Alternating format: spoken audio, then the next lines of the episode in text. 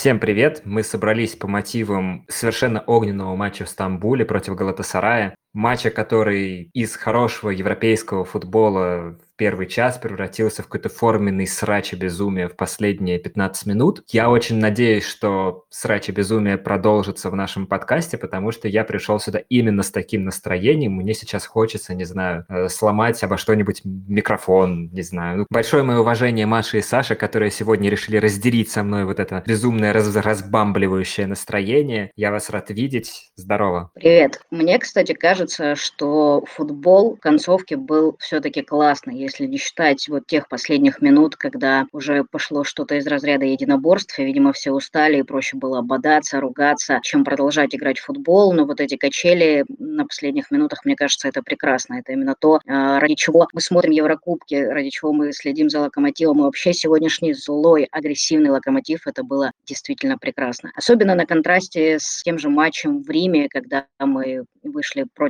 Лацио, ну, кажется, отбывать номер. На этот раз все было круто, хотя, конечно, есть некоторое неудовлетворение от результата. Почему-то кажется, что сегодня так близка была победа, но увы, ее не состоялось. Ну, сегодня не только могла состояться победа, она была близка, да, вот этот удар Смолова, удар Мурила, но мы также легко могли проиграть, сколько контратак мы пустили, это просто как говорится, да, у команд Гиздаля, ну и в принципе, я так понимаю, системы РБ Лейпциг такая же история. Они любят атаковать, а защита чисто так для красоты. Ну, сегодня так в конце именно и было. Качели были классные, да, смотреть здорово, хотя, блин, у меня два часа ночи, я тут ору матом, потому что ёкарный бабай, как вы не попадаете в ворота, как этот Муслера тащит. И также я ору, как вы так в защите играете, что я слов нет, одни эмоции. Ну, Хорошо, что хотя бы реально Локомотив стал лучше выглядеть в Европе. Это действительно, пожалуй, лучший европейский матч в этом сезоне. Матч с Лацио вообще вспоминать не хочется. Ну, было весело, было хорошо. Особенно хорошо стало, когда вышел Смолов и Камано. Господи, я говорю, когда вышел Смолов, это хорошо.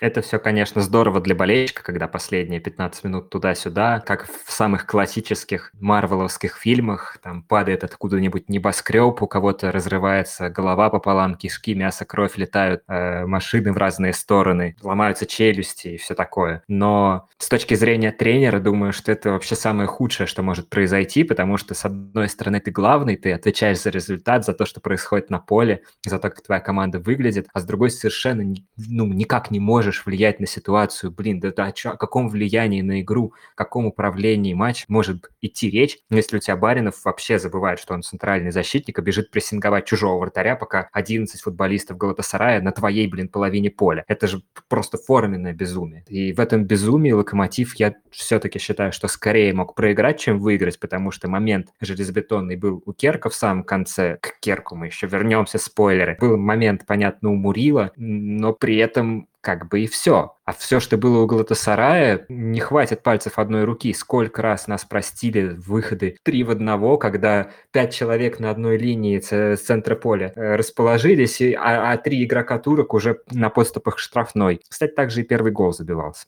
В общем, это было чудовищно во всех отношениях, и чудовищно круто, и чудовищно просто. Ух, чего ты про Керка не продолжил? Давайте уже, потому что я открою сейчас немножечко внутреннюю кухню. Эти двое устроили в чатике настоящий пожар в течение матча. Они так спорили по поводу Керка. Возможно, и сейчас продолжат. Давайте рассказывайте, что вам понравилось в его игре сегодня, а чего нет. Слушайте, да спор выеденного яйца на самом деле не стоил. Я говорил, что Керк это, ну, блин, так нельзя, что у меня просто бомбило с него, как я не знаю с кого, что человек вышел на поле и даже не в курсе, что матч начался. Там весь первый тайм Керк ходил пешком игроком. В обороне ноль абсолютный. То есть он, знаете, как Криштиану себя освободил просто от всего. Чё, куда, какой там Ван Анхельд куда бежит подавать? Да похрен, я лучше постою там, не знаю, подожду, пока наши отобьются, получу мяч, побегу в контратаку, как во дворе все делают, самые техничные ребята, уверенные в себе. Также и Керк. Но, блин, бедный Нинахов там вообще еле справлялся, а в конце, когда мы пропустили один гол, это на самом деле даже не важно. Тот момент, когда мы пропустили гол, это фигня. Просто Керк в принципе никак не работал работал в обороне, и все бы хорошо, было бы он Криштиану Роналду или хотя бы Эденом Азаром и что-то делал в атаке. Так нет же. Были, конечно, у него всплески, когда он на дриблинге проходил одного, но он тут же как будто бы останавливался, блин, ну а что я побегу? Куда? Зачем мне бежать? Я лучше это самое, опять это остановлю, корпусом закрою, ну, отберу, да, ничего страшного. И во втором тайме происходило то же самое. Никакой игры в обороне. Живоглядов совершенно один против их левого защитника и левого вингера, вот этого самого опасного, блин, чувака, который есть в Галатасарае.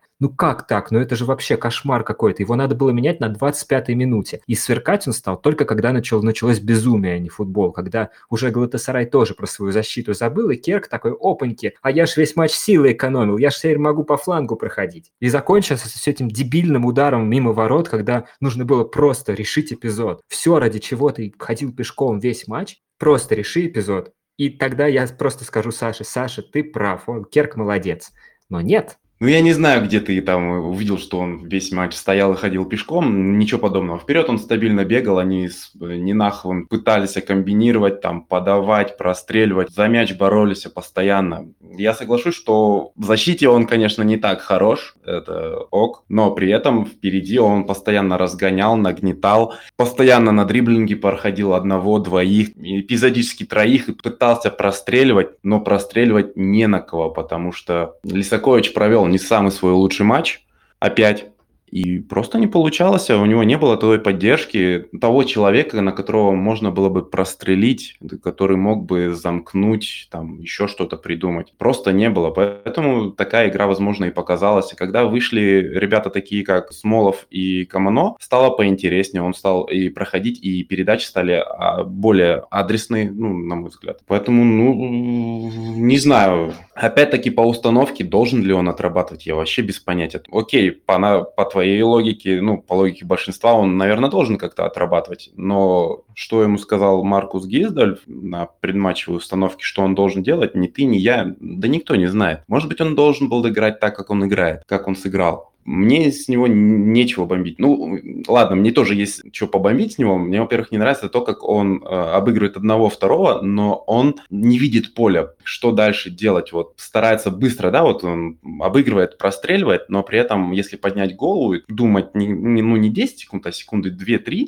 просто поднять, увидеть, отдать пас, это было бы эффективно. Ну, а с тем моментом про удар, ну, я даже не знаю. Он, во-первых, весь матч уже отбегал, и тут ему выдали, конечно, а он, в принципе, не самый легковесный известный у нас парень. Да, не попал, не попал, он просто пробежал опять-таки треть поля, немножко подустал, и в такие моменты, когда ты выдаешь небольшой такой кроссик, сразу бить, ну как-то обычно не так себе получается. Я бы даже тут сказал, что вот тут как лучше было бы остановиться, прикрыть корпусом, развернуться, и там два игрока было, там, по-моему, три в два они вышли. Можно было быть умнее сыграть. Но в целом я не, не скажу, что это там худший игрок, что он стоял. Он работал, он работал много, особенно в нападении нападении, поэтому, ну, хз.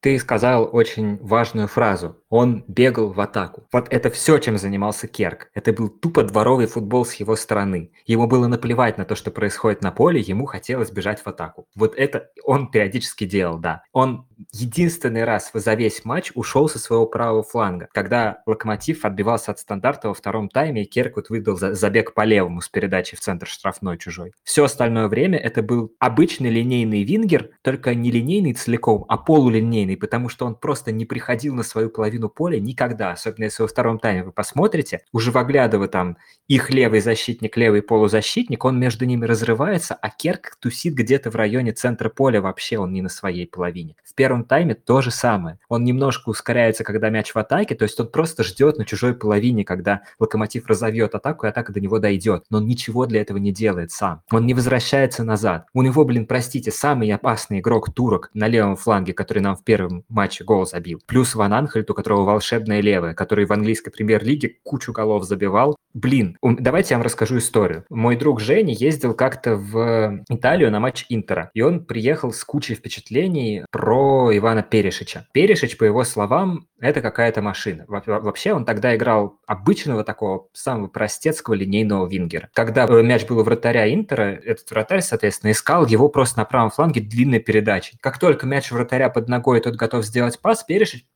отправляется вперед, ему закидывают, он выпрыгивает, борется головой, и после этого либо вперед, либо назад. И вот так весь матч туда-сюда, туда-сюда, как челнок. Я, конечно, не говорю о том, что Керк должен делать так же. Все-таки Перешич – это глыба и величина. Но это работа крайнего полузащитника. Посмотрите на Диму Рыбчинского, сколько у него было отборов. Да, он не был очень ярок в атаке, хотя было несколько предложений и несколько заходов в штрафную с его стороны. Да, обрезался, когда пошла голевая атака на наши ворота, но человек на поле работал. Было видно, как он старается, было видно, как он вступает в единоборство. Единоборства Керка были только в атаке, и все, и больше половины из них он проиграл. Я, возможно, сейчас не прав, мне так кажется. Не знаю, статистику я не смотрел, ребят, может, мне подскажете. Но в обороне единоборств у Керка сегодня было ноль.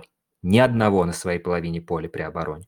Ну, давай я тебе сразу скажу. Я как раз-таки статистику открыл. Я даже открыл, э, ну, к сожалению, у меня только WhoScored, поэтому претензий особо больших не предъявляйте. Но даже по heatmap э, видно, что, во-первых, на своей половине поля Керк появлялся даже, ну, по крайней мере, ниже опускался, чем Рыбчинский. Во-вторых, отборов у Рыбчинского всего два. Все остальное именно в защитных действиях у ребят одинаково. Вот и все обрезка случилась именно благодаря Рыбчинскому. А Керк пахал и пахал неплохо. Поэтому, ну, я не знаю, что здесь такого суперского. В игре было Дима Рыбчинск. Действительно, было пару неплохих моментов. Не скажу, что там плохо как-то сыграл. Их, кстати, одинаково оценили на WhoScored е 6,3. Ну, потом оценки, может, подкорректируются. На WhoScored е не видят особой разницы. Я в целом, ну, как-то, не знаю, может быть, я как-то больше заточен на Керка. Я больше от него активности видел впереди. А Рыбчинский, он больше как-то в середине поля отрабатывал и вперед подключался. Ну, кстати, heatmap это показывает, что он вот где-то во второй-третьей поле больше тусовался. Как точно у Рыбчинского не два отбора, я думаю, что засчитали пара отборов не ему, а Рыбу,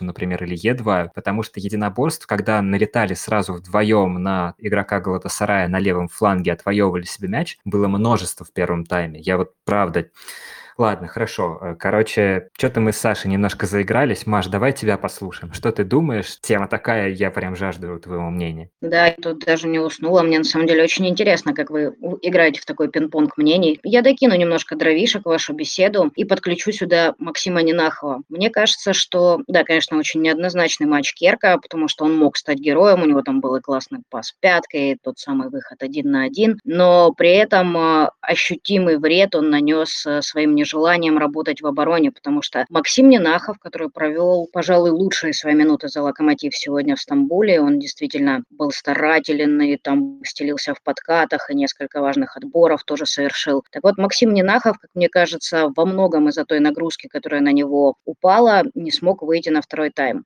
как бы выводы напрашиваются сами собой. Пока что Керк лучше вырезает тыковки, чем мячи в чужие ворота и передачи партнерам. Увы. Ну, с тыковками не знаем, да, действительно у него лучше, чем у Наджарина получилось, но мне кажется, Максим Нинахов ушел с поля как раз-таки, как говорил Даня, что там ну, одни из самых опасных ребят у Галатасарая, и у него просто была желтая карточка. А помня о том, как удалялся Тикнезян, Гистель просто решил перестраховаться и выпустить, во-первых, свежего, э, во-вторых, игрока без желтой карточки, который, если что, сможет сфалить. Вот что не смог, кстати, в эпизоде с голом сделать Рыбус. Надо было фалить, но не получилось. Он пытался. Я не думаю, что прям именно то, что он упахался и сил у него не было выйти на второй тайм. Скорее всего, перестраховка, мне кажется, оправдана. Да, согласен, что Нинахов был дальше готов тоже играть. Сто процентов это дело в желтой карточке. Но вместо Нинахова вышел Живоглядов. Как бы забивать надо было. Как бы Живоглядов это не про забивать. Я, кстати, не знаю, про что у нас Живоглядов. Про защищаться тоже как-то не очень. Про забивать точно нет. Зачем у нас Дима на поле появляется? Сегодня, в принципе, такой ровный матч провел справа, выключился более... Ну, ладно, нет, блин, что я несу? На самом деле Живоглядов сегодня провел фантастический матч, потому что Локомотив не пропустил во втором тайме. Бедный Дима был на фланге один против вообще всего нахрен Галатасарая, вот, но тем не менее ничего не залетело, хотя, ну, кстати говоря, должно было, причем несколько раз. Когда там мяч-то штан от штанги в спину Гилерми попал, ёкнуло сердечко? Сердечко ёкало вообще очень много раз сегодня. Такой матч был ёкающий. Но уже Ваглядова там даже был какой-то сейф, он там успел, по-моему, там даже Гильермо как-то неудачно выбежал, и ворота были пустые, но он там успел подставиться, броситься всем телом и спасти родину. В самоотверженности и, что самое главное, в мимике Дмитрию Живоглядову равных Ну ладно, есть, конечно. Сегодня вообще вся команда играла самоотверженно, и мне вообще тяжело кого-то ругать, но вот Керка немножечко пожурила, потому что ждешь как-то от него большего, ждешь, что это тот игрок, который будет делать разницу и решать не знаю, как это делал какой-нибудь Фарфан, как это делал Леша Миранчук. В общем, кто угодно здесь вспомните любого футболиста, который делал разницу. Керк пока, к сожалению, ее не делает. И сегодня еще из грустного у нас, получается, выбыл Анджарин. До этого он себя тоже как-то не успел проявить как-то ярко. И получается, что вот теперь до зимы мы его снова не увидим. Большая ли это потеря для нас? Ну, если бы он набрал форму, возможно, и большая. Он, кстати, неплохой объем работы проделал в последних матчах. Ну, только когда его не загоняли чисто на левый фланг, это однозначно не его. А так, в целом, печально. Это один из тех игроков, кажется, креативных, который периодически мог сделать разницу. Но теперь он будет восстанавливаться в Челси. Кстати, мы не знаем, какой именно у него перелом. Может быть, там не все так печально именно для самого игрока. Не хотелось бы, чтобы вот эту поездку в Локомотив он вспоминал с каким-то там негативом. Еще и эту тыкву плохо вырезал. Говорят, что пятая плюсневая. А, ну и просто плюсневая так себе травма, но то, что будет восстанавливаться в Челси, мне кажется, это хорошие новости. Пока, к сожалению, несмотря на то, что медицинский штаб Локомотива сменили, мы не то чтобы сильно увидели разницу. Будем надеяться, что это поможет Анжелину быстрее вернуться в строй, и да и вообще будем надеяться, что отряд не заметит потери бойца. Хотя и Виталий Лисакович, мы сегодня уже касались этой темы, но, к сожалению, свои шансы, увы, пока не использует. Практически не видим мы его на поле, и те качества, за которые мы его любили и хвалили, в прошлом сезоне чаще, да, не демонстрирует. Не знаю, с чем связано, но от этого немножечко грустненько. Ну вот по игре потеря Анжарина, не сказать, что это прям потеря. При этом я не хочу показаться таким снобом. Я не имею в виду, что Анжарин не тянет уровень локомотива. Мне кажется, что просто есть некая рассинхрон в мышлении, то, чего ждет Тина от, от партнеров, как они будут открываться, просто не совпадает с тем, что предлагает Локомотив сейчас. Я не знаю, чья это вина, вина самого Анджарина, вина нашей лиги, вина тренера или так далее. Просто, думаю, тупо не успели сыграться. Потому что эпизодами то, что он делает, очень правильно как забивал Жемалединов, замечательное пропускание Анджарина передачи Рыбусина Рифата, как он забил Марселю. Временами очень хорошо, но в целом никакого шага вперед с точки зрения командной игры пока не происходит. Надеялся раньше, что зимние сборы бы этому помогли, но сейчас уже сомнение, что они вообще будут у Локомотива идти на совместные.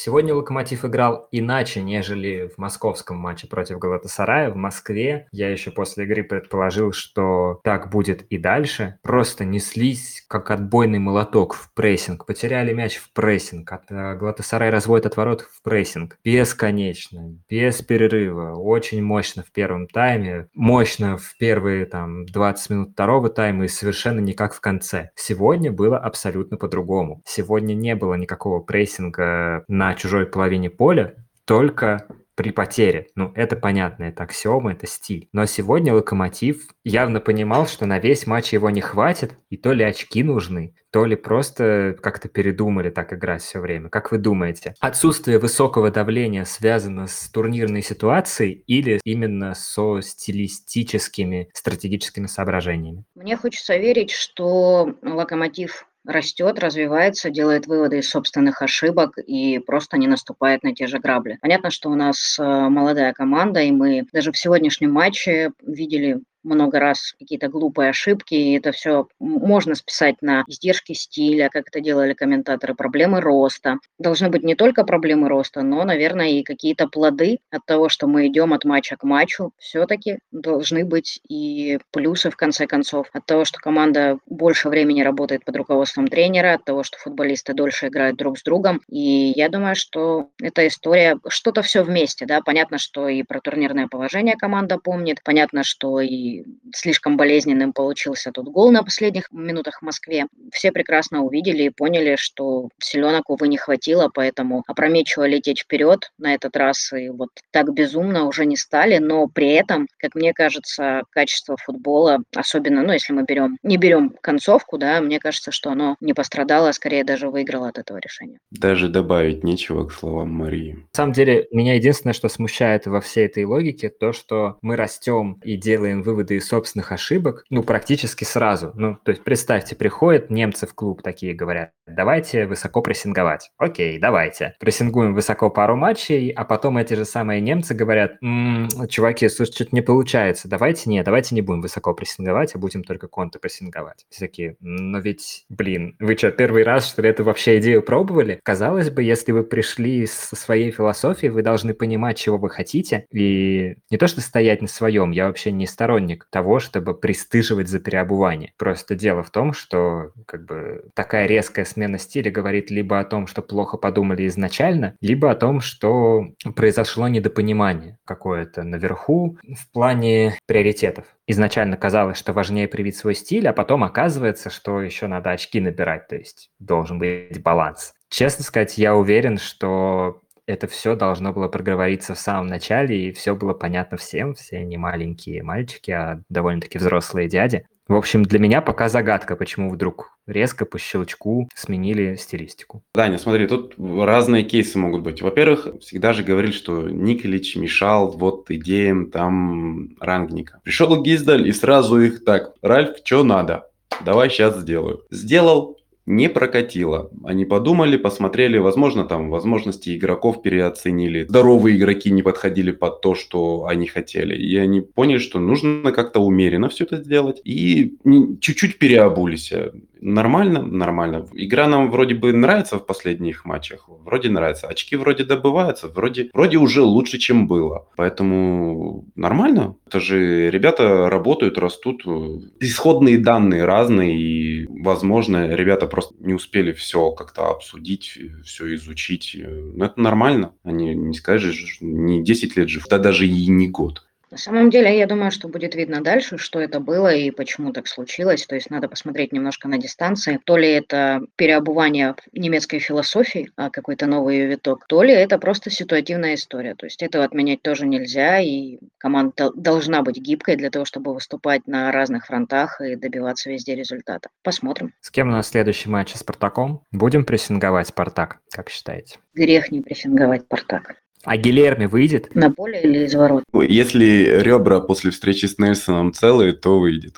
И из ворот тоже. Куда, куда побежал Гилерми? Теперь мы будем это говорить все чаще потому что Гильермо, как мы видим, играет достаточно высоко. Сегодня на этом акцентировали внимание комментаторы. И, в общем-то, как мне кажется, довольно неплохой матч сегодня провел Гиля. А, несколько сейвов у него было. И несколько раз он, скажем так, предотвращал опасные моменты у наших ворот, э, грамотно, своевременно прочитывая ситуации и выходя, собственно, навстречу мячу. Если Гиля также хорошо знает Спартак, как мы, его самые преданные болельщики, я думаю, что не будет проблем 7 ноября, и мы увидим очередной фантастический матч. Я надеюсь, что все-таки Локомотив в этот раз забьет больше, и все штанги будут за нас, и Камано забьет Ванин любимый. Я очень жду этой игры уже, потому что, честно сказать, матч с Галатасараем как-то, ну вот, за душу не зацепил почему-то, не знаю. Бывает, что прошла игра, и дальше следующие пару дней ты ходишь и думаешь, и как-то моменты какие-то вспоминаешь, там, смакуешь. Не то, что, не в том плане, что, а что было бы, если бы, а так в нюансах представляешь еще раз то, что произошло. А сейчас как-то передумывать то, что произошло в игре с Галатасараем гостевой, ну,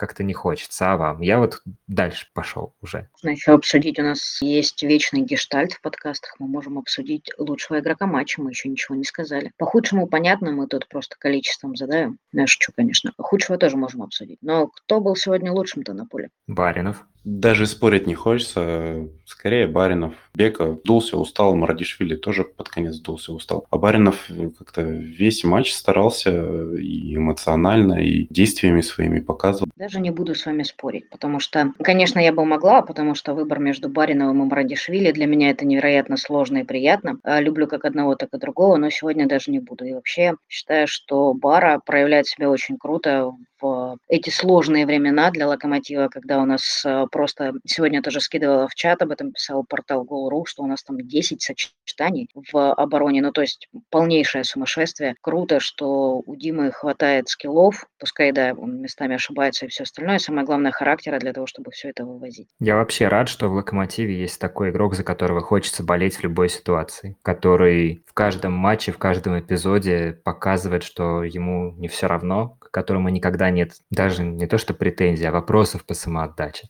То есть не хочется спросить, ну, Бара, ну как же так ты не добежал? Он всегда добегает. Если он все, если он не падает там с разрывом крестов, он всегда добегает. Это большое счастье на самом деле, потому что если посмотреть на «Зенит», ну там просто нет такого игрока. Ну ладно, нет, там есть Бариас, но да, ладно, там есть Бариус, черт побери. Но он не наш, вот, не воспитанник, а Баринов воспитанник. И поэтому это все вдвойне веселее, ярче. В общем, я считаю, что нам, как болельщикам Лока, очень сильно повезло. Мы знаем, что даже когда рвет кресты и падает, потом выходит и еще раз рвет кресты и падает. Ну и, к слову, Бариус там может быть и хорош по скиллам, но он точно не так хорош в знании фанатских взаимоотношений, как Дмитрий Баринов. Так что будем надеяться, впереди у него важный матч. Теперь все матчи против «Спартака» в его карьере точно будут особенно важными. Будем надеяться, что он себя проявит так же круто, как после чемпионской встречи с «Зенитом», когда он подарил всем главный-главный мем, наверное, последних лет. Матч был яркий, матч был неоднозначным, мы даже поспорили. Ура-ура, в подкасте Локоньюз случился срач. Будем надеяться, что дерби против Спартака нас совершенно никак не разочарует по эмоциям, и что вот этот характер, эту злость, это желание добывать очки, Локомотив заберет с собой на открытие арену, и мы все-таки воскресенье с какими-то классными эмоциями запишем для вас очередной выпуск. Спасибо, что вы нас слушаете, вас стало больше. Для нас это ценно. Спасибо, что критикуете, спасибо, что иногда иногда хвалите. Это все круто. Слушайте нас снова, ставьте лайки, пишите комментарии. Ну а мы точно так же, как и вы, продолжим болеть за локомотив.